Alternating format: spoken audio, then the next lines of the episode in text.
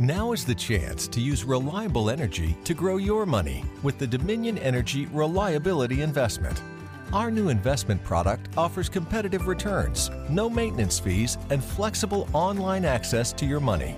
Make the reliable investment in reliable energy. The Dominion Energy Reliability Investment. To find out more, go online to reliabilityinvestment.com. That's reliabilityinvestment.com. Probablemente tu espiritualidad es como un terreno baldío que nadie ha cortado la grama, que la gente está tirando goma de, de full track y que probablemente hay dos o tres tiestos llenos de agua y algún palo caído seco, porque probablemente confundas la espiritualidad con la religión y sientas un vacío existencial que no te permita mover adelante. Hoy, en dándote en la cara, traemos gente que sí sabe de estos temas para darnos luz y sacarnos, o por lo menos guiarnos en este proceso de encontrarnos y reencontrarnos. Hoy, en dándote en la cara, religión versus espiritualidad. ¿Son la misma persona? Yo creo que no.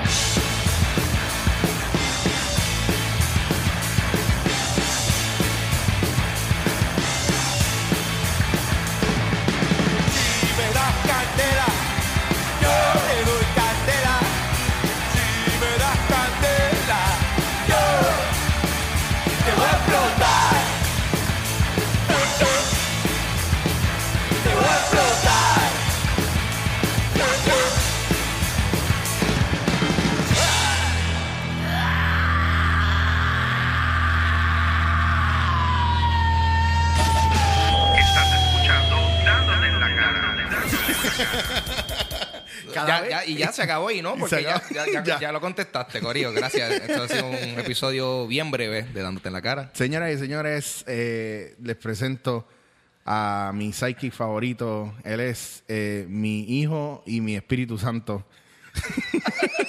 a la vez, mientras, yo soy el padre, en su caso a lo mejor yo puedo hacer su Espíritu Santo y su hijo mientras él es el padre. No sé, vamos en esa línea. Una, una mezcla de la Santísima Trinidad, de alguna forma. Ángel, Papo Pistola, Mecumano, ¿qué está pasando? Boom, en la casa. Eh, bien- no preparado en lo absoluto, porque tú, con, a propósito y adrede, me, me mantuviste bastante ajeno del tema que se va a hablar hoy para, Sí, señor. para que realmente sea una, una, una, una- situación participativa de mi parte. Y estoy bien emocionado de hablar de esto, porque siento que eh, esto está cool, porque no hay re- realmente un foro donde se pueda hablar de como que espiritualidad y religión sin que el foro sea que vaya para un lado o para el otro ex- exclusivamente. Te tengo que decir como un chamaquito que esté peleando contigo de 12 años. Toma, papi, para que, te- para que crea en Dios. Ajá. Eh, pues, el- lo- la, la cosa es que ahora mismo yo entiendo que cuando se va a tomar diálogo de este tipo de temas, eh, o, o- o el punto de vista siempre va a ser estrictamente ateo o, O estrictamente cristiano. Y es como que no hay un in-between. Pues, pues para aclarar esas dudas, para aclarar esas dudas, eh, me he dado la tarea de traer una persona que yo admiro mucho y que me encanta perder horas, y no digo perder horas, al contrario, ganar horas hablando con él, y es Ricardo Ramírez Pavón. Tipo, yo no sabía el tercer apellido, pero por eso lo, dije así con ese acento. Que es, eh, es el monitor de la Orden Rosacruz, aquí en San Juan. Que hablaremos de eso también. Pero, eh, Ricardo, saludos, gracias por venir y meterte en este invento de nosotros aquí en vivo desde los paseos. Pues muchas gracias a ustedes, compañeros, amigos, este, por invitarme a este programa y tener la oportunidad de compartir algunas ideas con ustedes y con toda esa gente linda que yo sé que les escucha. bueno, le Yeah. subimos de personas que nos escuchaban a 20. a 20, poco y, a poco. y de esos 20 tenemos más familiares de nosotros escuchándonos. Es bueno. es bueno. Jimmy, Yuyo, ¿qué es la que hay?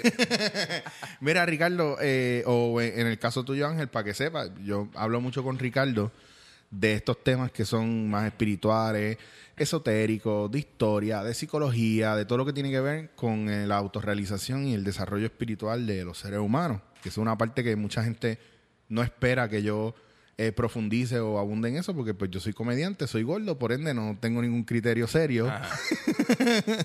y cuando llegamos a este tema, eh, me apasiona y me encanta porque es parte del desarrollo eh, psicológico y, y espiritual y emocional, que es lo que yo trabajo mucho en los trabajos de improvisación también.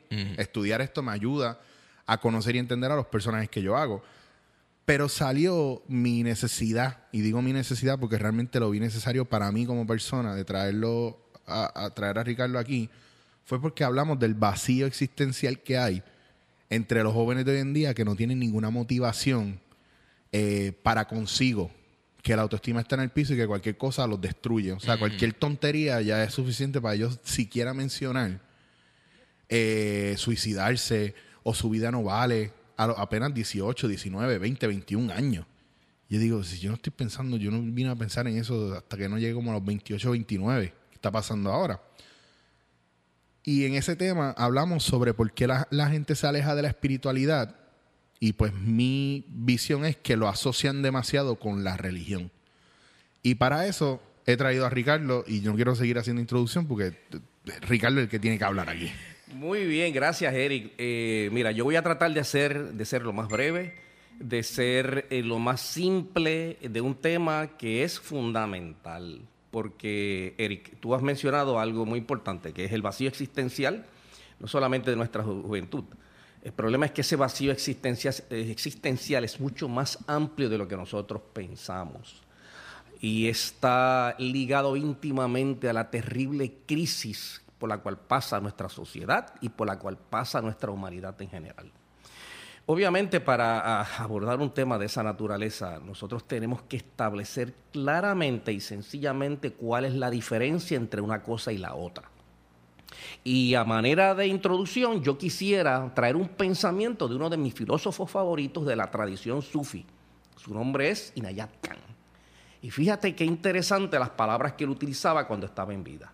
Y decía, la deidad es el Dios guardado en el relicario que el hombre ha concebido por sus pensamientos e ideas. Es en esa forma como las ideas acerca de la deidad difieren unas de otras. Por lo tanto, la deidad de cada corazón humano es diferente de, acuerdo como cada cual lo ha imaginado.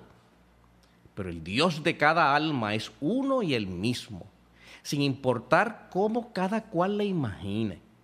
Es la falta de comprensión de este principio lo que ha causado las diferencias entre las religiones. Aquí es que está el meollo del problema. Si tú me preguntas a mí, Ricardo, ¿tú crees en Dios? Yo tendría que preguntarte a ti, ¿a qué Dios tú te refieres? Ok. ¿A qué Dios tú te refieres? Vamos a partir de la premisa que nosotros hemos nacido, nos hemos criado, nos hemos, hemos sido educados y acondicionados dentro de una tradición judeocristiana. ¿Cuáles son los valores, el conjunto de creencias que forman el marco de referencia de esa tradición? ¿Ok? Pues esa es una tradición que nosotros podemos definir como un teísmo antropomórfico de corte dualista. Y ahora en Arroyo Habichuela. Y ahora en arroz habichuela, ¿qué significa eso? Pues que en ese marco de referencia se concibe a un Señor, Dios, que ha creado todo este universo. No solamente que ha creado este universo, sino que de él también ha salido la contrafigura o el aspecto oscuro y negativo al que nosotros llamamos el diablo. Que ha creado a la humanidad y la ha lanzado a este mundo ya marcados con un pecado original. Que desde un lugar invisible llamado el cielo, eh, administra premios y castigos en base a nuestras eh, eh, manera de actuar, pensar en este mundo. Que por su compasión nos envió a su único hijo para que a través de su muerte y el derramamiento de su sangre fueran lavados nuestros pecados y tuviéramos una opción para la salvación. En ese marco de referencia, los seres humanos estamos prácticamente abandonados en este, en este mundo, a nuestras propias suertes, eh, siendo torturados y perseguidos por una figura siniestra llamada el demonio, y cuya única posibilidad de salvación es reconocer que, pues, eh, eh, Di- Dios nos envió a su Hijo y que solamente para que todos aquellos que creyéramos en Él tuviéramos opción a la salvación y la vida eterna. Fíjate que en ese marco de referencia no hay posibilidad ninguna de entrar en relación íntima con Dios. sino es a través de su Hijo. Por eso es que mm, las mayorías de las iglesias cristianas parten de la premisa, primero, de que no hay salvación fuera de la iglesia, y segundo, que solamente Cristo sana y salva. ¿Ok? Por lo tanto, en ese sentido, la promesa del cristiano es una promesa donde eh, no sabe si se habrá de salvar, podrá ir a un paraíso, sino hasta el día que se muera. O sea, que es como si yo fuera a un casino a ver qué me gano. Es un asunto de pura fe.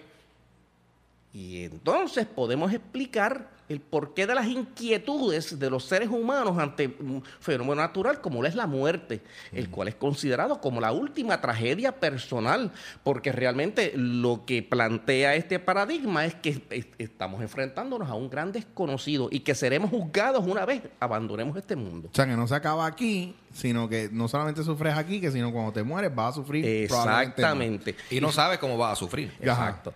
Esa es la cosa. Entonces, el problema es que ante una situación como esa, eh, ¿cuáles son las expectativas de cada cual? O sea, ¿cuál es- o sea, ¿a qué yo me voy a atener como resultado de esa supuesta promesa?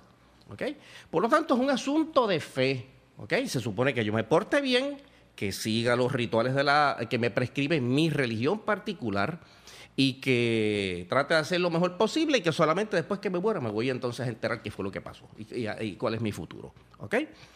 Obviamente, unas posturas como esta eh, han creado mucha duda, especialmente en, en muchos pensadores, filósofos y en la persona natural que tiene una mediana inteligencia.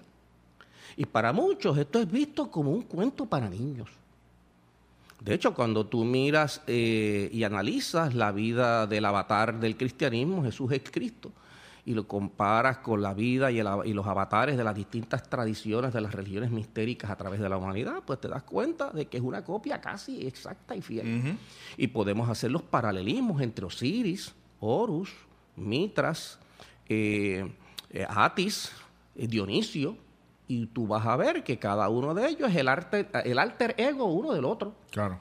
Entonces, obviamente estamos viendo que estamos viendo aquí la representación de un personaje de leyenda. Esto es prácticamente un mito. Y obviamente los mitos, como decía Joseph, Calmer- eh, Joseph Campbell, eh, los mitos no son mentiras, los mitos son alegóricos, son como la poesía. El mito es como la penúltima verdad, verdad porque la última no puede ser expresada en palabras. ¿Ok?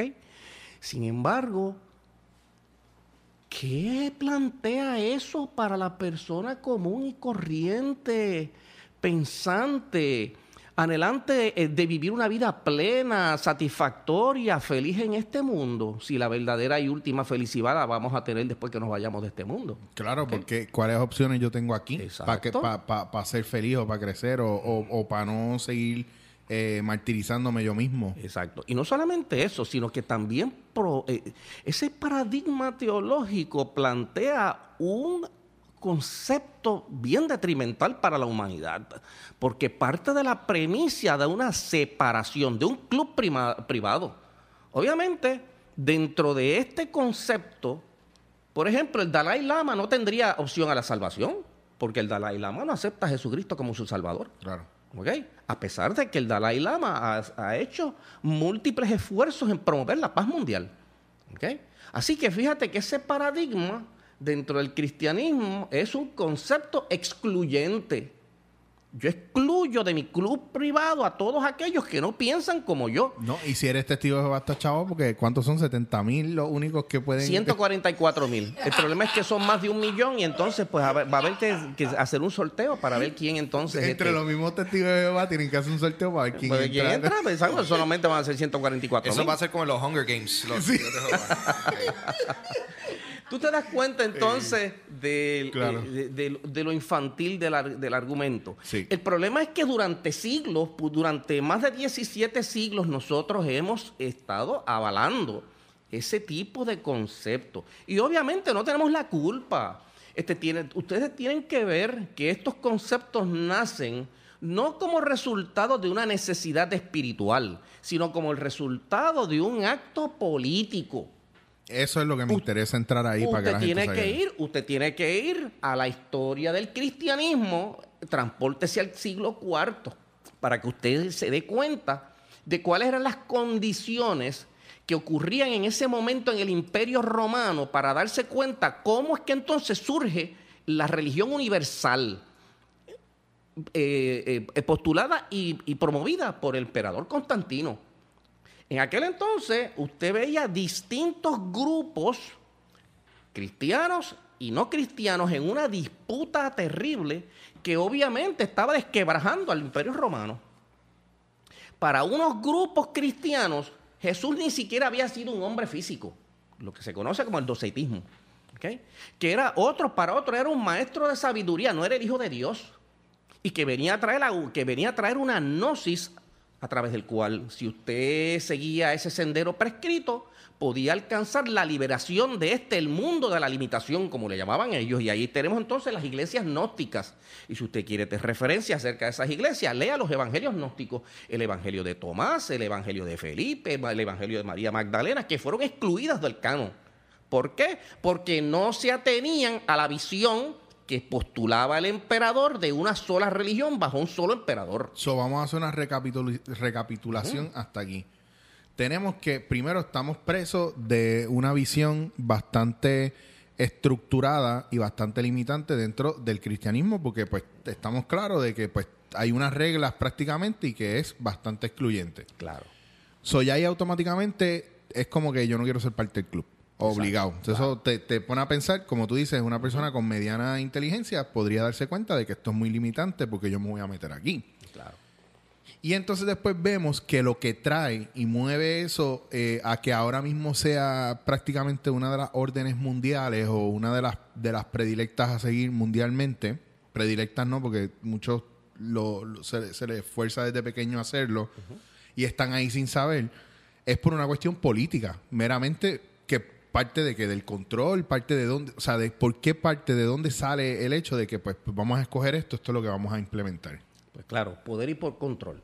Una vez se establecen las bases de esa nueva religión, se establece cuál va a ser la literatura que es digna de pertenecer a ese nuevo canon. Pues entonces, se- primero por un lado se comienza una gran persecución. Se quema la librería de Alejandría. Eh, De hecho, hay una película fantástica que se conoce como la película, el título de la película es Ágora. Yo se la recomiendo a cada cual para que vea el contexto eh, sociopolítico y cultural de aquella época. Se comienza a suprimir todo ese conocimiento, se co- comienza la quema de los libros. Este, de hecho, el decreto del emperador, luego del primer concilio de Nicea, es todo aquel que no se atenga al acuerdo al cual hemos llegado, es declarado un criminal y obligado a abandonar las tierras del, del reino romano, lo cual representaba la muerte para, para ese grupo de personas. Y en ese momento era súper legit porque ahí no habían partidos políticos ni nada de eso que no mandaran por encima de... de- Claro. O sea, eso era así y, para afuera, chequeamos.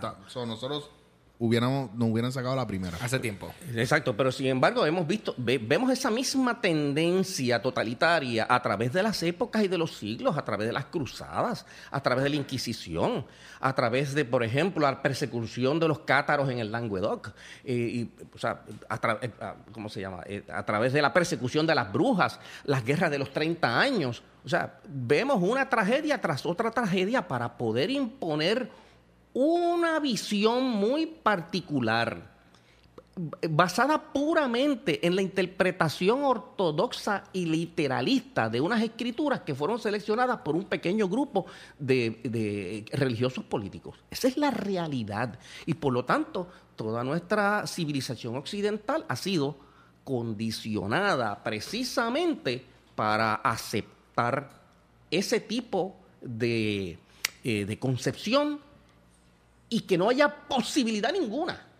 de, eh, De salir de ese... de salir de esa situación y, y exponerse a, otros, a, a otras tendencias, a otra visión, a otros eh, eh, criterios que no estén o- o que den una espiritualidad alternativa. ¿ok? Por lo tanto, no podemos culpar a los jóvenes modernos, a las modernas sociedades, que entonces eh, como dice el Papa, preocupado por el espíritu de liberalismo y de eh, eh, agnosticismo que existe y que aleja a la gente de su iglesia.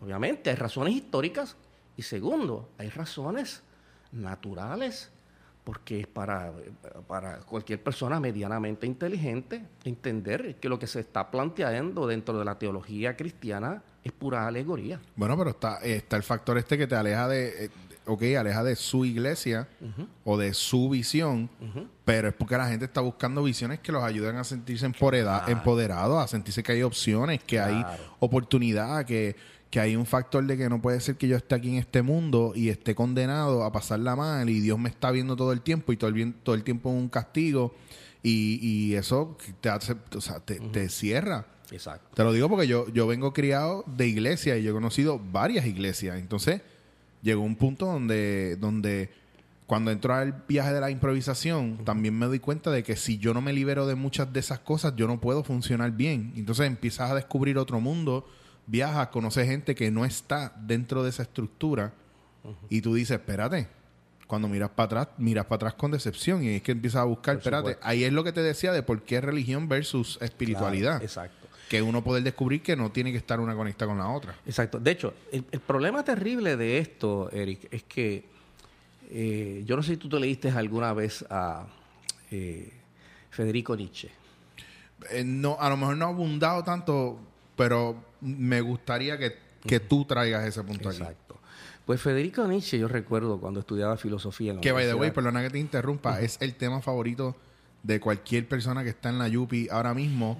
Y es, una vez hablan de religión, lo primero que ponen encima de la mesa es, es cualquier cosa que haya dicho Nietzsche. Y probablemente sin estudiarlo profundamente. Claro, el- pues básicamente Federico Nietzsche partía de la premisa, y recuerdo cuando el- eh, tú lees el libro y así hablaba Zaratustra, utilizando el personaje de Zoroastro, quien sale de la caverna y hace el gran descubrimiento y proclama su gran descubrimiento, que es la muerte de Dios y el nacimiento del superhombre.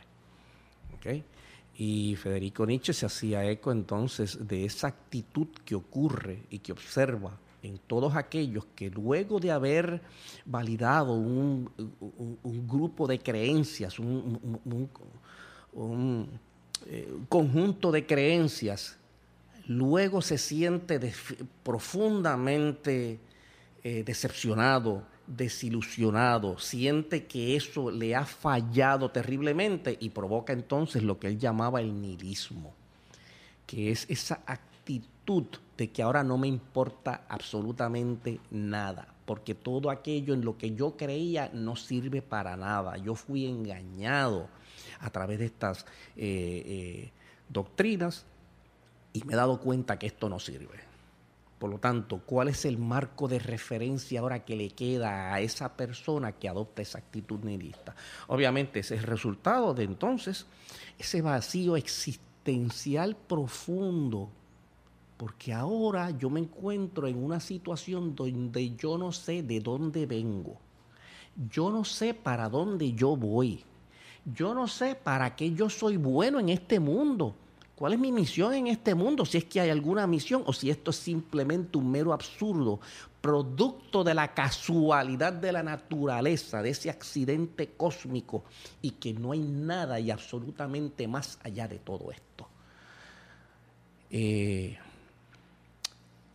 ahí es donde está el meollo del asunto. Ahí es que llega un punto, así como tú lo explicas, yo, yo estoy por matarme ahora mismo. Pero, pero ¿sabes lo que pasa? Es que yo sé que hay gente que se ha encontrado en, en esta carretera y han llegado a eso, a esta calle sin salida o, a este, o que la carretera termina en un barranco. Y tú dices, espérate, pero aquí no hay más nada. O sea, ya, o sea, no...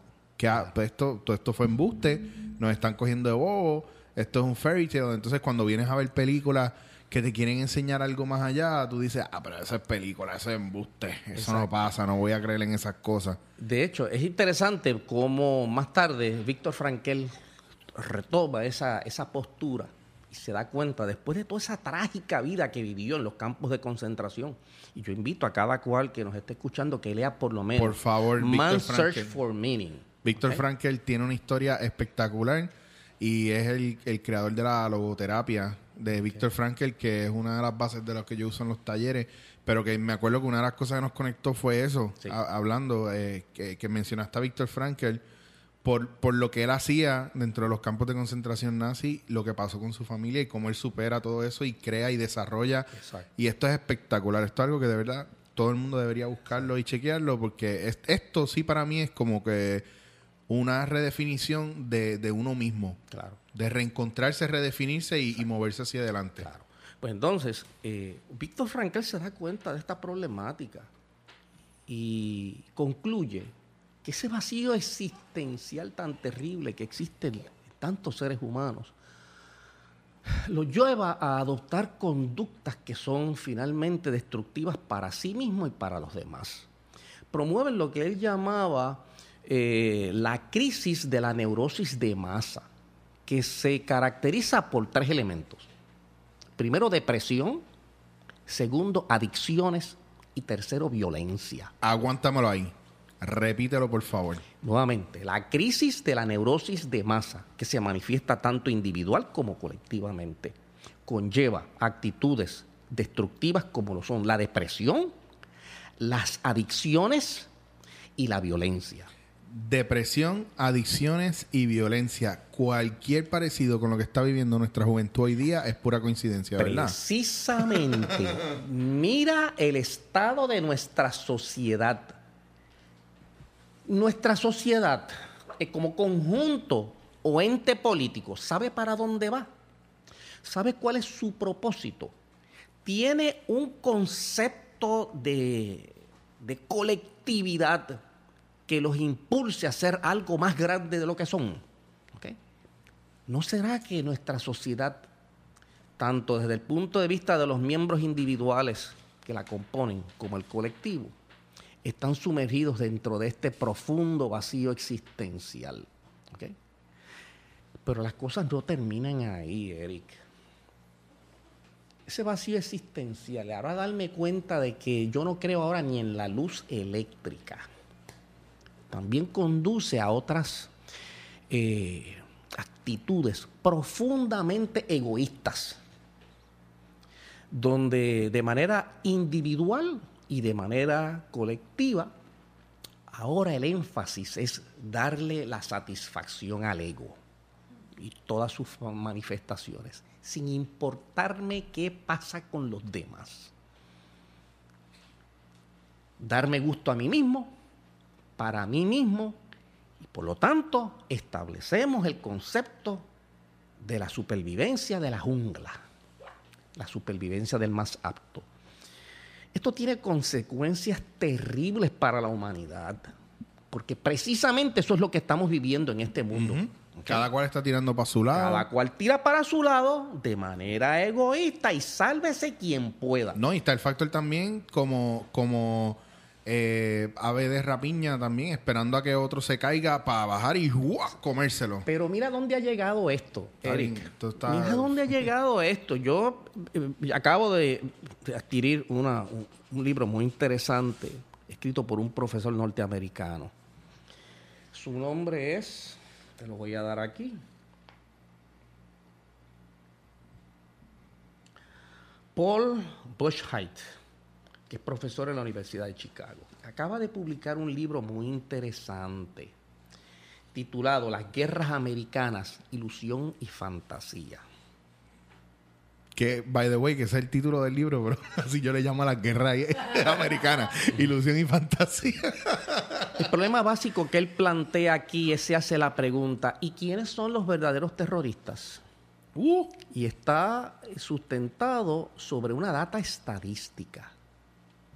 Esa data estadística nos dice que el 75% de toda la riqueza que produce el planeta está en manos del 0.01% de la población, o sea, 16 mil personas. Nos dice que los verdaderos eh, terroristas visten trajes de 5 mil dólares y están sentados en la cúspide de las principales corporaciones, sistemas financieros y políticos. nos dice que los verdaderos terroristas no son aquellos que exclaman Aha- Bakar, eh, como es la frase que utiliza eh, el musulmán promedio, eh, A- Akbar, eh, Dios es grande, ¿ok? Sino aquellos que por su excesivo y desmesurado anhelo de adquirir más y más riqueza y más y más poder, han estado dispuestos a destruir la ecología del planeta, como si el planeta tuviera recursos de manera ilimitada, a financiar guerras fratricidas que ha provocado el sufrimiento de millones de seres humanos y ha provocado la sexta extinción en masa más terrible que ha experimentado el planeta Tierra desde sus orígenes. Eso es el egoísmo a la ultranza. Y es el reflejo de que el fundamento de nuestra terrible condición social y planetaria está en las bases de una auténtica espiritualidad. Y ahora entonces tenemos que definir lo que es espiritualidad. Pero yo, yo pregunto, me imagino entonces, y esto soy yo en mi cabeza aquí, que entonces esos 16 mil de los cuales son dueños del mundo, conocerán entonces la, la, verdad, la verdadera verdad porque no le temen a nada, no le temen a nadie, hacen lo que les da la gana y parece que ellos saben algo que nosotros no sabemos. Están más allá del poder de la ley, más allá de los estados. ¿Y qué? Pero entonces, ahora, y ahora que tú dices eso, y tú me lo dices a mí, la gente que está escuchando, podrá alguno preguntarse, ¿y qué pito yo toco entonces aquí? ¿Qué, qué oportunidad voy a tener yo? ¿Qué va a pasar conmigo? ¿Me quedé igual? Han puesto a la humanidad ante una encrucijada terrible. Como decía Yogi Berra, si no sabes para dónde vas, podrás llegar a otra parte. Y obviamente si seguimos el rumbo que nos han trazado esta ínfima minoría, ¿tú crees que hay posibilidad alguna de sobrevivencia de nuestro planeta? Totalmente que no. ¿Tú crees que el sistema financiero actual puede sostenerse sobre las bases eh, eh, egoístas que imperan actualmente? ¿Tú crees que las condiciones políticas y sociales pueden sostener una civilización eh, por siglos y siglos? Obviamente, obviamente a este pequeño grupo de personas que poseen el 75% de toda la riqueza del planeta, no les ha importado. Pues para ellos no existe un mañana, eh, no hay un más allá, no hay ninguna forma de espiritualidad. Por lo tanto, yo tengo que cani- canibalizar todo aquello a lo cual yo tenga acceso. Esa es la lamentable situación de nuestra humanidad y tiene sus raíces profundas en la falta de una auténtica espiritualidad. Ahora vamos a ver qué es espiritualidad y vamos a ver por qué está totalmente, son 180 grados de separación de eso que nosotros llamamos religión. Porque religión no es nada más que un conjunto de creencias, prácticas, liturgias y rituales que siguen un conjunto de personas para adorar a un Dios como ellos se imaginan que es. Pero ¿y la verdadera espiritualidad? Está relacionada a eso. Los mismos cristianos dicen que gran parte de los que van a la iglesia los domingos se comportan como, como animales una vez salen de ahí. ¿Ok? Eso Sí, es una y te lo común. puedo decir yo de afuera cuando me dicen que yo estaba en la iglesia. Exacto. Entonces, ¿en qué contribuyó ese conjunto de creencias, ese conjunto de eh, rituales, de liturgias, etcétera, etcétera, a su honesta y verdadera espiritualidad? O sea, si hubiéramos tenido un verdad, una, si las religiones hubieran sido vehículos de una auténtica y verdadera espiritualidad, entonces, ¿cómo podemos explicar que nuestra sociedad y nuestro planeta estén en las condiciones en que se encuentra? ¿Cómo podemos explicar eso? ¿Por qué la gente no se hace esa pregunta que tú acabas de hacer aquí? Exacto. Claro, cada cual tiene que plantearse esa pregunta para entender el entorno y las circunstancias que les rodea y que entonces, ¿qué puedo hacer yo? Claro, si la gente se hiciera esa pregunta, tendríamos menos gente metida en cualquier religión. Claro, exactamente. Eso es así. Obviamente, para hablar de espiritualidad tenemos que salirnos de esa zona de comodidad que plantean las religiones este, oficiales. Llámese cristianismo, islamismo, judaísmo, hinduismo, budismo, etcétera, etcétera, etcétera. ¿Ok? Yo he hablado aquí de la tradición judeo-cristiana porque es la, el marco de referencia que nosotros tenemos en el cual hemos sido, hemos nacido, nos han educado y nos han acondicionado. Pero esto aplica a todas las religiones de la humanidad. Así que usted tiene que salirse de esa zona de comodidad, de comodidad y comenzar a explorar y ver que existen otros paradigmas que han sido planteados a la humanidad desde las noches de los tiempos y que la humanidad, por razones eh, propias y por razones externas, nunca ha querido validar como, como conjunto. A ver, te voy a hacer, Ángel, te voy a hacer una pregunta. Zumba. ¿Tú te sientes que estás afiliado a alguna religión o tienes alguna cre- creencia religiosa? Yo, a mí me criaron católico, so tengo ese, esa base de creencia, eh, como él dice, Average Joe. engraved. Average Joe, porque eso es lo que Claro. contestaría la mayoría por aquí. Eh, pero, dicho eso, sí... O sea, ¿Cuál fue la pregunta originalmente? Disculpa. Sí, sí, estabas afiliado, creías en alguna religión o estabas metido en alguna Eh, religión. Estoy afiliado por familia, pero realmente yo me considero más que religioso. Si fuese a decir entre espiritual y religioso, yo me considero más espiritual porque eh, estoy más atado al sentido de unión mundial versus este, este grupo específico tiene la, o sea, a pesar de que yo tengo todas estas creencias y que me bautizaron y he hecho todos los procedimientos. Sí, pero no, no, no es una cuestión. O sea, yo he pasado por un montón de iglesias, pero honestamente, y a muchos de mis amigos que me escuchan se les va a caer la mandíbula ahora, pero yo no, yo no, o sea, ahora mismo en esta etapa de mi vida, yo no me considero cristiano. Y, pero tampoco me considero satánico, como me ven unos Claro. cuantos. Yo me considero una persona que está en el proceso de, y en la búsqueda y en, y en alcanzar la autorrealización y el proceso de, de crecimiento espiritual. Que no lo enmarco en ninguna de esas. Claro. Y, y yo, y yo también, yo a la que entré un punto en mi vida donde pude, tú sabes, obviamente cuando uno es pequeño, uno no cuestiona muchas cosas, pero cuando uno empieza a cuestionar, y yo me di cuenta que este grupo eh, particular religioso excluía a ciertas personas por preferencia sexual, por raza, por credo o por simplemente cosas que esa persona le gusta hacer o no. Ahí yo me di cuenta que, wow, eso... Te desencanta, Eso no me tripea. Yo quiero, yo quiero a, a, a mis amigos gays como quiero a mis amigos judíos, como quiero a... No importa. Aquí estamos todo el mundo en este mundo juntos. And tenemos que... tenemos- no podemos estar dividiéndonos. Y, y espe- especialmente gente que están dispuestas a morir por las creencias. Que yo siento...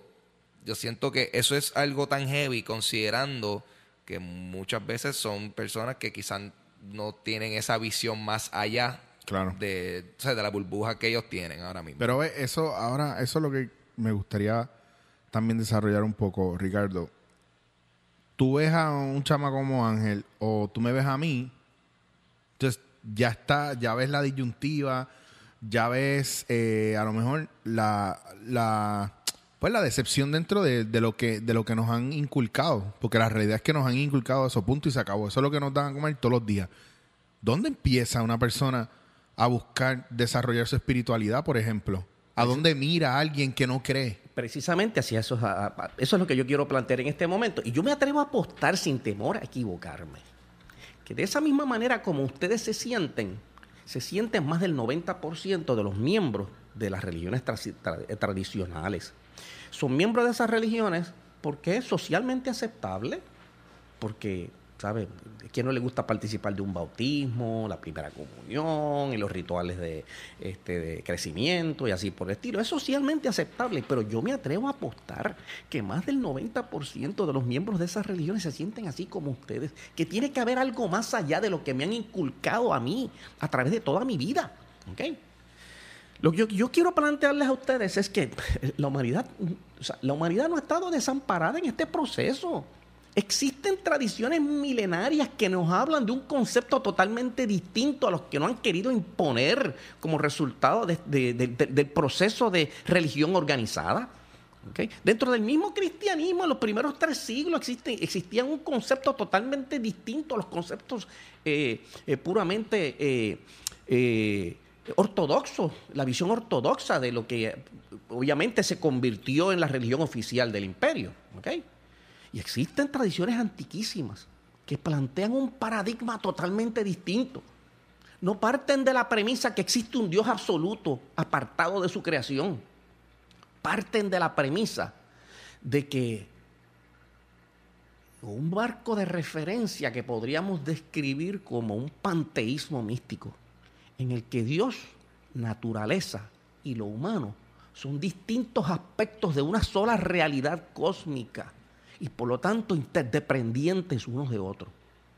Es como decir que cada uno de nosotros es un holograma del universo y que todo el universo está sintetizado en uno mismo, que ninguna partícula está apartada una de la otra, de que realmente no existen almas individuales, una sola alma universal expresándose a través de la diversidad magnífica del cosmos. ¿Tú sabes lo que, lo que implica eso? Yo estoy aquí mind blown. ¿Tú sabes lo que eso implica, Eric? ¿Sabes lo que, lo, lo que realmente estamos diciendo? ¿Qué implica en Arroyo Bichuela, por favor? Que Dios no está en el cielo. Que Dios está en ti mismo y tú eres la expresión viva de la divinidad. Aunque no te des cuenta de eso. Que cada ser vivo en este universo es una expresión viva de la, de la divinidad. Cuando tú eh, comienzas a considerar esa posibilidad, ¿tú crees que si yo soy una expresión viva de la divinidad y que el árbol, las plantas, los animales y la naturaleza completa es una expresión viva de la divinidad? ¿Tú crees que yo atentaría contra un hermano? ¿Contra la no. naturaleza? No. Tendríamos entonces que volver a nuestras a las raíces de nuestras culturas primitivas, donde se veían como un aspecto integrado de la naturaleza. ¿ok? Había una simbiosis ahí donde, donde el, el- el- el ser humano o, o- o, bueno, en, en es- en esos tiempos me imagino yo, o sea, vivían, me imagino yo, no, dentro de lo que hemos aprendido en historia de estas civilizaciones es que vivían a tono con, con- con el ambiente, la naturaleza, el, hasta el espacio incluso, lo entendían mucho mejor de lo que probablemente nosotros lo entendamos. Claro, por alguna razón invisible sentían que destruir algo en la naturaleza era como destruirse ellos mismos. Fíjate, cuando tú exploras las, culturas chamánicas a través de, de la humanidad, te encuentras unos conceptos extraordinarios. Por ejemplo, una de las dudas que han tenido, por ejemplo, muchos antropólogos en las universidades es cómo los chamanes allá en el Brasil, en el Amazonas, en distintas partes del mundo, tienen un conocimiento tan extraordinario acerca de la herbología, acerca de los tratamientos naturales que les proveen las plantas y etcétera, etcétera. Y cuando van y le, preguntan a un chamán, el chamán siempre le contesta lo, eh, mismo. Es que la planta me lo dice. Y yo me, yo me pregunto, ¿y en qué estado de conciencia está ese chamán donde puede entrar en una comunión interactiva con un ser de otro reino? ¿Por qué lo vemos tan lejos? ¿Que ¿Por qué lo vemos tan lejos? ¿Por qué lo vemos como que eso no es posible? Porque hemos construido murallas alrededor de nuestra mente que no nos permite ver lo que es obvio. Y en esas culturas donde no han sido acondicionadas terriblemente, donde no se han construido estos muros alrededor de la conciencia, ¿ok? Pueden entrar en, relación natural y no forzada con el resto del cosmos. Para una persona de, esta, de, esta, de estas culturas es completamente natural conversar con sus ancestros. Sí, pero si lo vemos en una película, después de verlo en una película, Ajá. no podemos hablar de eso que es en vida real, porque eso fue una película, eso es embuste, porque Ah, las películas son embuste. Es como si fuera una ilusión, exacto. Sí. Pero váyase a vivir con una de esas tribus allá en el Amazonas o en, eh, o en Colombia o en, el- o- o en el África y se va a dar cuenta cómo interaccionan ellos con el resto de la naturaleza. Tienes dos opciones, o sales iluminado o te comen vivo. Una, Exactamente, una de- claro. Pero sin embargo, es- Sí. eh, existen tradiciones, y yo siempre me refiero a las tradiciones esotéricas, tanto de Oriente como de Occidente, y existen tradiciones para ambas culturas. Dentro de nuestro contexto occidental existen tradiciones esotéricas que tuvieron que subsistir tras bastidores y como una corriente subterránea que precisamente vali- va- validaban en sus conceptos estos principios. La unidad fundamental de toda la naturaleza. Y no solo eso, sino que si somos, si Dios, naturaleza y lo humano son distintos aspectos de una sola realidad cósmica, lo que eso está diciendo es que yo tengo el potencial y el derecho de entrar en comunión personal con eso que nosotros entendemos que es la divinidad o la inteligencia primaria del universo. Porque no estamos separados nunca de ella. Lo que no sabemos es cómo hacerlo. Y por eso tú ves como, por ejemplo, principalmente en el Oriente, en las tradiciones orientales, existen metodologías mediante el cual, a través de ciertas prácticas que son puramente esotéricas, cuando me refiero a la palabra esotérico, quiero referirme a ella en su verdadero contexto. Esotérico es una palabra griega que significa girar hacia el centro. ¿Hacia el centro de qué? Pues hacia el centro de nuestro ser, que es donde único podemos entrar en contacto y comunión con el resto del universo. Y así como ha ocurrido en Oriente, también tenemos tradiciones que postulan y promueven esto en Occidente. Que el, el problema es que en Occidente, a causa de las persecuciones políticas y religiosas, tuvo que mantenerse siempre como una corriente subterránea terrible. ¿Por qué? Porque elegió la vida. Y yo me, reía hace unos años atrás cuando el Papa Juan Pablo II este, se lamentaba porque se daba cuenta de que el, espíritu del gnosticismo estaba vivo. Es que nunca murió. Es que siempre se mantuvo vivo como una corriente subterránea. Así que en ese sentido, los, los seres humanos, tanto desde el punto de vista individual como colectivo, tenemos que ser reeducados. Tenemos que ser reeducados porque es la única manera como podemos derrumbar esas murallas. Tenemos que dejar de pensar de, de ver esto como, como magia y pensar que es falso. Digo, cada cual que piense lo que quiera, pero, pero tratar y lanzarse a la oportunidad de ver cuán bien te puedes sentir en el proceso de, de descubrir y redescubrir esto. Exacto. Eh, y, y en ese sentido, eh, el el problema es que muchas de estas escuelas tan esotéricas, tanto de Oriente como Occidente, pues no, no son, no son este, organizaciones proselitistas. Son organizaciones muy eh, privadas, son organizaciones muy... ¿Por qué? Porque obviamente se requiere de que aquel que entra en esas, en esas tradiciones tenga una necesidad interior, primero de educarse, de conocer quién soy yo, por qué estoy aquí, cómo puedo yo relacionarme con mi divinidad, cómo puedo yo expresar lo mejor que tengo para dar a este mundo. ¿Eh? Por lo tanto, aquel que comienza a recorrer este camino comienza a llenar ese vacío existencial que no le permite conocer cuál es mi origen, cuál es mi naturaleza real y cuál es mi destino final.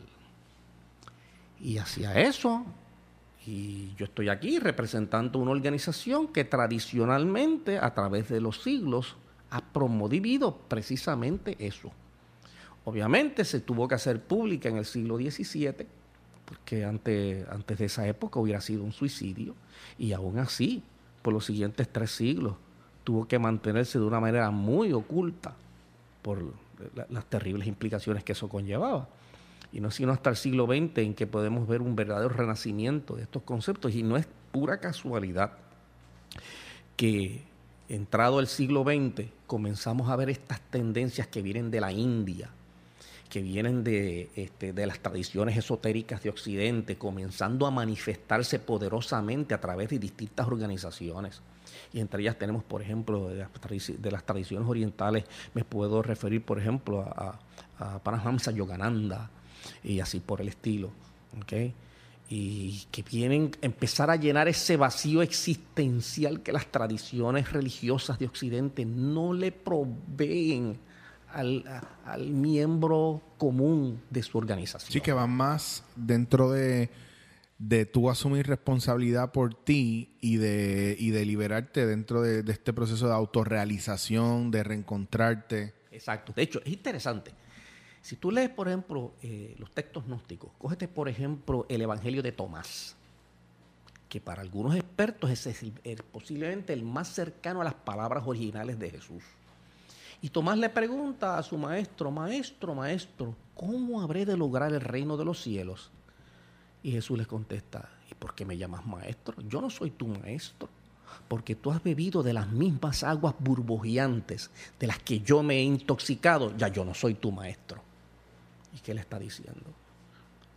Que cada cual tiene el mismo potencial, cada cual, cada cual puede convertirse en un Cristo con todo lo que eso conlleva.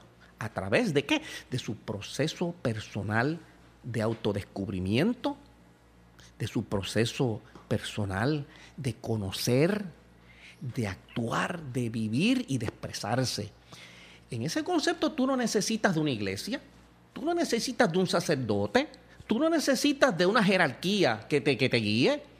En ese concepto tú puedes trabajar sobre unas herramientas, como por ejemplo, ocurre por ejemplo con los gurús en la India, que hacen con sus discípulos, pues les dan unos conocimientos básicos, comparten unas herramientas y un ambiente en el cual él, cada cual individualmente, puede encontrarse, redescubrirse a sí mismo, encontrar el potencial terrible que existe dentro de cada uno de nosotros y utilizarlo como su intuición interior le diga. Ese es el viaje, el- la alimentación de la intuición, de esa herramienta que con la que venimos al mundo que no utilizamos. Porque la realidad es esa, que que intuición para la mayoría de la humanidad, cero. Claro. Pero entonces, ¿qué hicieron las iglesias? Pues propusieron y estimularon lo que se conoce como el, el- el iglesianismo. No hay salvación fuera de la iglesia. Y que para tú salvarte tienes que seguir la guía del sacerdote, del obispo y de la jerarquía. Bueno, yo ¿Ok? de, de pequeño en algunas de las iglesias que yo frecuenté, yo escuché muchas veces lo cómo, cómo se maldecía o se, eh, cómo te, se mm, prohibía el hecho de hablar de todo lo que fuera meditar, de todo lo que fuera yógico, de todo lo que fuera eh, estuviera fuera de, de orar y de hacerlo todo a través de Cristo y a través del sacerdote o a través de cualquiera de, de las personas que estuvieran en alto cargo en la, en la iglesia. Punto. Y eso es una forma de control mental. Claro. Es una forma de subyugación y por eso, y no es casualidad, de que a los miembros de esas iglesias se les considera rebaño. ¿Ok? Y como todo regaño, rebaño, pues necesita de Un un, pastor. pastor. ¿Ok? Por lo tanto, pero en estas alternativas, tú no eres miembro de un rebaño. ¿Por qué? Porque todo el potencial está dentro de ti. El logro de ese potencial la expresión de ese potencial es lo que entonces promueve entonces una sana convivencia y una verdadera paz entre todos los miembros de una colectividad. ¿ok? Es por eso que yo en mis conferencias siempre digo a, a, la gente que asiste, mira, de nada le vale a usted eh, rezarle, pedirle a Dios que venga la paz, a menos que usted esté dispuesta a convertirse en la paz. ¿ok? Como decía Baruch Spinoza, la paz no es la ausencia de la guerra, porque la paz es una virtud, es una disposición personal hacia la fraternidad, hacia la justicia y hacia la compasión. Y esos son valores que nacen de adentro hacia afuera. Usted puede ser educado en esa, en esa línea de pensamiento, pero eso tiene que echar raíz dentro de usted mismo. Por lo tanto, usted de nada, por el contrario, si usted le reza a la divinidad porque venga la paz, es muy probable que lo más que venga sea la guerra para que usted entonces tome responsabilidad en el asunto y haga lo que es necesario para promover una cultura de paz. Yo estoy aquí anonadado, que conste. Sí, yo te dije, callado. yo te dije cuando entré que esto iba a ser mind blowing. Digo, yo espero que la gente que nos está escuchando, porque esto es un tema que a mí me apasiona. O sea, yo puedo estar hablando con Ricardo y ha pasado otras veces horas Nos sentamos Elena, Ricardo y yo eh, hablar y es un, bueno, hablar no, mayormente Ricardo habla y nosotros escuchamos. Porque también también uno comparte los conocimientos que tiene, pero pero por ejemplo en mi caso estudiando estas cosas tantos años y no digo estudiando porque me senté a estudiar, es que muchas veces fueron momentos donde desde chiquito ya yo estaba eh, rebuscando entre estas cosas y- y tuve la gran oportunidad de que venía gente que ya estaba en esta línea y veían algo en mí que decía, espera, con este, con este yo puedo hablar de esto, ¡pum! Y lo soltaban. Entonces tú vas eh, con el tiempo, según tú vas aprendiendo y entendiéndolo y desarrollándote, te vas conectando con más gente y te das cuenta que no estás solo. Hay un movimiento. Pero aún así ahora, mucha de esta gente se mantiene callado y, y ese movimiento subterráneo porque me dicen, wow, yo a veces salgo y yo no me atrevo a hablar de esto, qué bueno que puedo hablar esto contigo. Y yo digo, Dios mío, estas sociedades secretas en las que vivimos, tú sabes. Pero es parte de ese proceso también, que no, esto no es una, esto no es, para mí esto no es una fantasía o, o un hobby, es que esto tiene que ser un estilo de vida, porque Claro. realmente hay una parte que cuando hablábamos Ricardo y yo de esto, de- del vacío que hay en, este, en esta juventud y muchas veces es de no mirar dentro de la espiritualidad o el, o, o- o el refortalecerse personalmente o cómo ven todo lo que tiene que ver con motivación o coaching o psicología de que that's nonsense y no miran para allá. Y yo lo que veo es gente que está asustada y que no quieren hacerle frente a lo que tienen, pero sin embargo se están quejando constantemente y no están trayendo ninguna solución a su vida. Entonces no están aceptando ninguna de estas soluciones porque todas las asocian a, ah, es que yo no creo en Dios, yo no creo en las religiones. Bueno, es que no tiene que ver nada. Esto Claro. tiene que ver contigo y con tu, tu- con tu- tú como persona. Están sumergidas en esa actitud nihilista que nada les ayuda, que en nada promueve una mejoría personal y colectiva, que es el potencial que tenemos cada uno de nosotros. Claro. Y entonces, pues eso nos lleva a la conclusión final que, a la cual podemos llegar. ¿Qué rayos entonces es espiritualidad? Pues simple y sencillamente espiritualidad no es otra cosa que expansión de la conciencia. ¿Qué significa eso? Expansión de la conciencia primero es salirnos primero de nuestra zona de comodidad. Segundo, cambiar de perspectiva del ego hacia la unidad. Que todo lo que me importa sea yo primero, yo segundo y yo tercero. No. Comencemos a identificarnos con las necesidades de la colectividad, nuestra familia, nuestra comunidad, nuestra nación, nuestro planeta y qué podemos hacer para contribuir. Y tercero, y para mí más importante, es expandir nuestra conciencia más allá del espectro limitado en el que funciona nuestra mente para expandirse más allá a otras realidades cósmicas de las cuales normalmente no estamos conscientes. ¿Y por qué es eso importante? Porque es en la medida en que expandimos nuestra conciencia más allá de ese pequeñísimo espectro, porque la conciencia es como el espectro electromagnético. Ustedes se imaginan el espectro electromagnético. Dentro del espectro electromagnético hay una pequeña franja que conocemos como el espectro de la luz, donde están los siete colores este, principales. Asimismo la conciencia. Nuestra, nuestra conciencia objetiva, nuestra conciencia de, de nuestro sentido y de nuestra mente es un pequeñísimo espectro dentro de un campo infinito de conciencia.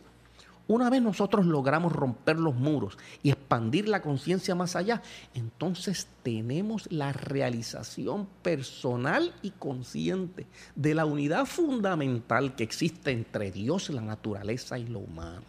Y aquel que pasa por esa experiencia a través de un evento que nosotros llamamos de conciencia cósmica, no es capaz de levantar su mano en contra de su hermano no es capaz de dañar a la naturaleza, no es capaz de eh, insistir en actitudes egoístas que dañan a los demás. Es cobrar conciencia de, verdadera, de nuestra verdadera naturaleza. Eso es en última eh, eh, eh, circunstancia, en su última definición, lo que es la verdadera espiritualidad. Ahora, ahora siento que ya no puedo decir que soy como soy porque soy un pendejo. Es porque a lo mejor en algún momento no me había dado cuenta y no lo había definido. Me he dado cuenta, lo que pasa es que no voy a hablar del tema. Eh, que a lo mejor me he podido encontrar con ese proceso en uno de esos viajes, en uno de esos, de esos momentos de soledad, pero no de nostalgia, sino de, de emprendimiento espiritual y movimiento. Eh, ya me doy cuenta porque, porque yo podría repetir mil veces cómo quisiera ser un hijo de puta y ser malo y no puedo. ¿Me entiendes? No, porque eh, digo, y esto soy yo en el, en- en el realization right now. This is me right now, en mi cabeza y analizando y moviendo todo esto. Que, by the way, también una cosa bien, bien, bien, bien importante. Yo creo que es bien importante que la gente sepa y se dé cuenta de que lo que estamos viviendo ahora y la mentalidad que probablemente tengamos puede ser para los que nos están escuchando y van a entender lo que les voy a decir ahora, o estamos en 8 bits o en, o en, o en 2D. Tenemos que ya subirle, salir de los 8 bits y empezar a, o sea, vamos a dejar Nintendo y vamos a empezar el PlayStation ya hardcore. chico, ah, chico. te di en la cara. No, ¡Boom!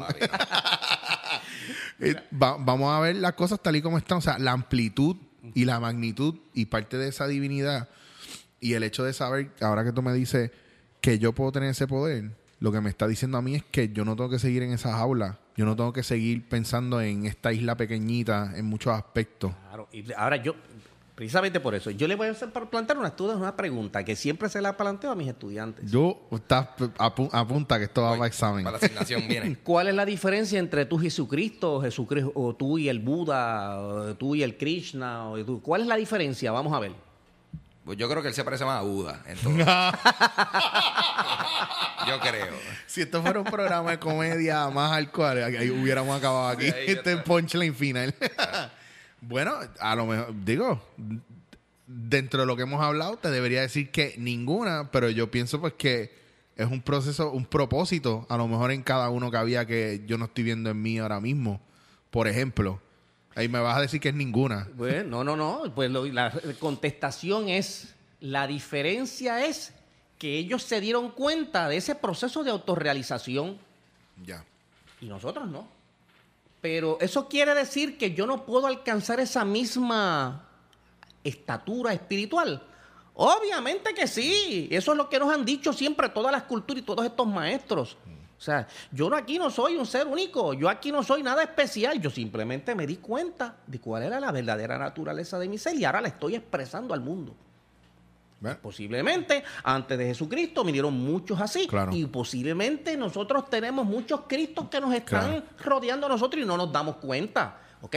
Porque se han dado cuenta de su verdadera naturaleza, que no es otra cosa que la naturaleza divina.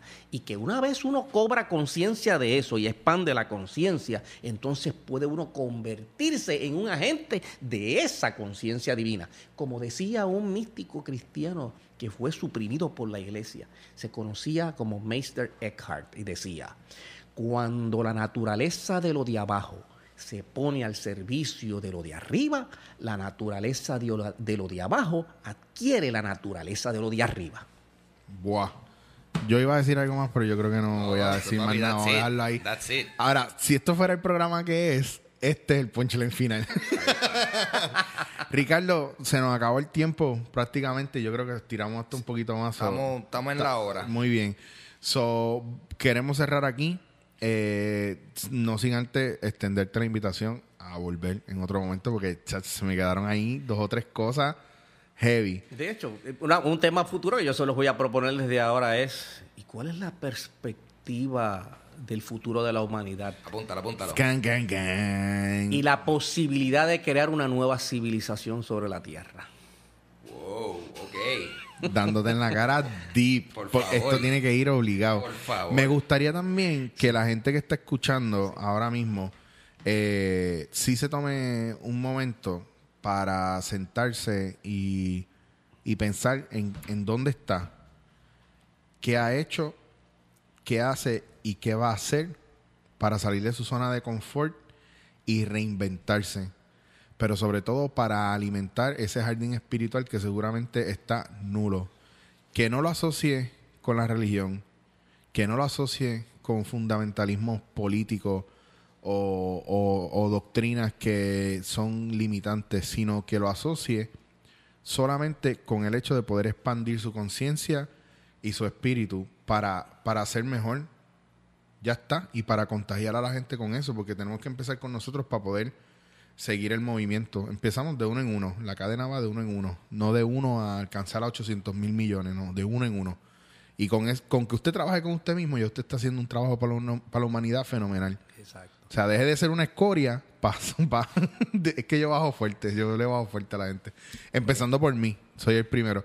Ricardo, gracias por venir. Por favor, redes sociales, donde te consigue la gente, Sí, Orden Rosacruz, todo esto. Gracias a ustedes. Eh, Por favor, visítenos en nuestra página en Facebook, Orden Rosacruz Puerto Rico, o en nuestra página en la red, amorcpr.com. Así que ahí podrán encontrar información que habla más eh, eh, específicamente de nuestra organización, de sus propósitos, de, su, de sus actividades. Y les invito, les invito a que se pongan en contacto con esa información y cualquier cosa también me pueden llamar a mi teléfono personal, que es el 787-638-8937. Y yo estaré encantado de encaminarlos dentro de ese sendero. Muy bien, perfecto. Ángel, Papo Pistola, Yes, sir. dame tus redes sociales. Me consiguen como Pavo Pistola en todas las otras redes sociales. El Snap de Ángel en Snapchat y mi Facebook Ángel González Official. Y vale decir, escuchen mi podcast Dulce Compañía en bulla.fm y tengo Dulce Compañía Live el último domingo del mes en Celebrate Puerto Rico. Muy bien, yo estoy en Twitter, eh, Instagram y Snapchat por arroba chicho was here. Eh, recuerden seguir buscando Cogiendo Pon, que estamos en YouTube y también estamos en Facebook. Y por favor, búsquenos en Facebook dándote en la cara. Eh, bien importante que nos den like y sigan eh, dándole share a nuestros posts. Gracias por escucharnos, gracias por todo el apoyo que nos están dando, gracias por abrirse un poquito a, a estos temas espectaculares, que para eso estamos. Así que seguimos dándoles en la cara mientras ustedes no los permitan. Muchas gracias. Esto es Dándote en la cara. Recuerda que puedes escuchar Dándote en la cara por bulla.fm. Si deseas escribirnos, puedes hacerlo a través de dándote en la cara gmail. Y si te quieres poner al día con nosotros, puedes buscarnos en Facebook por Dándote en la cara. Dándote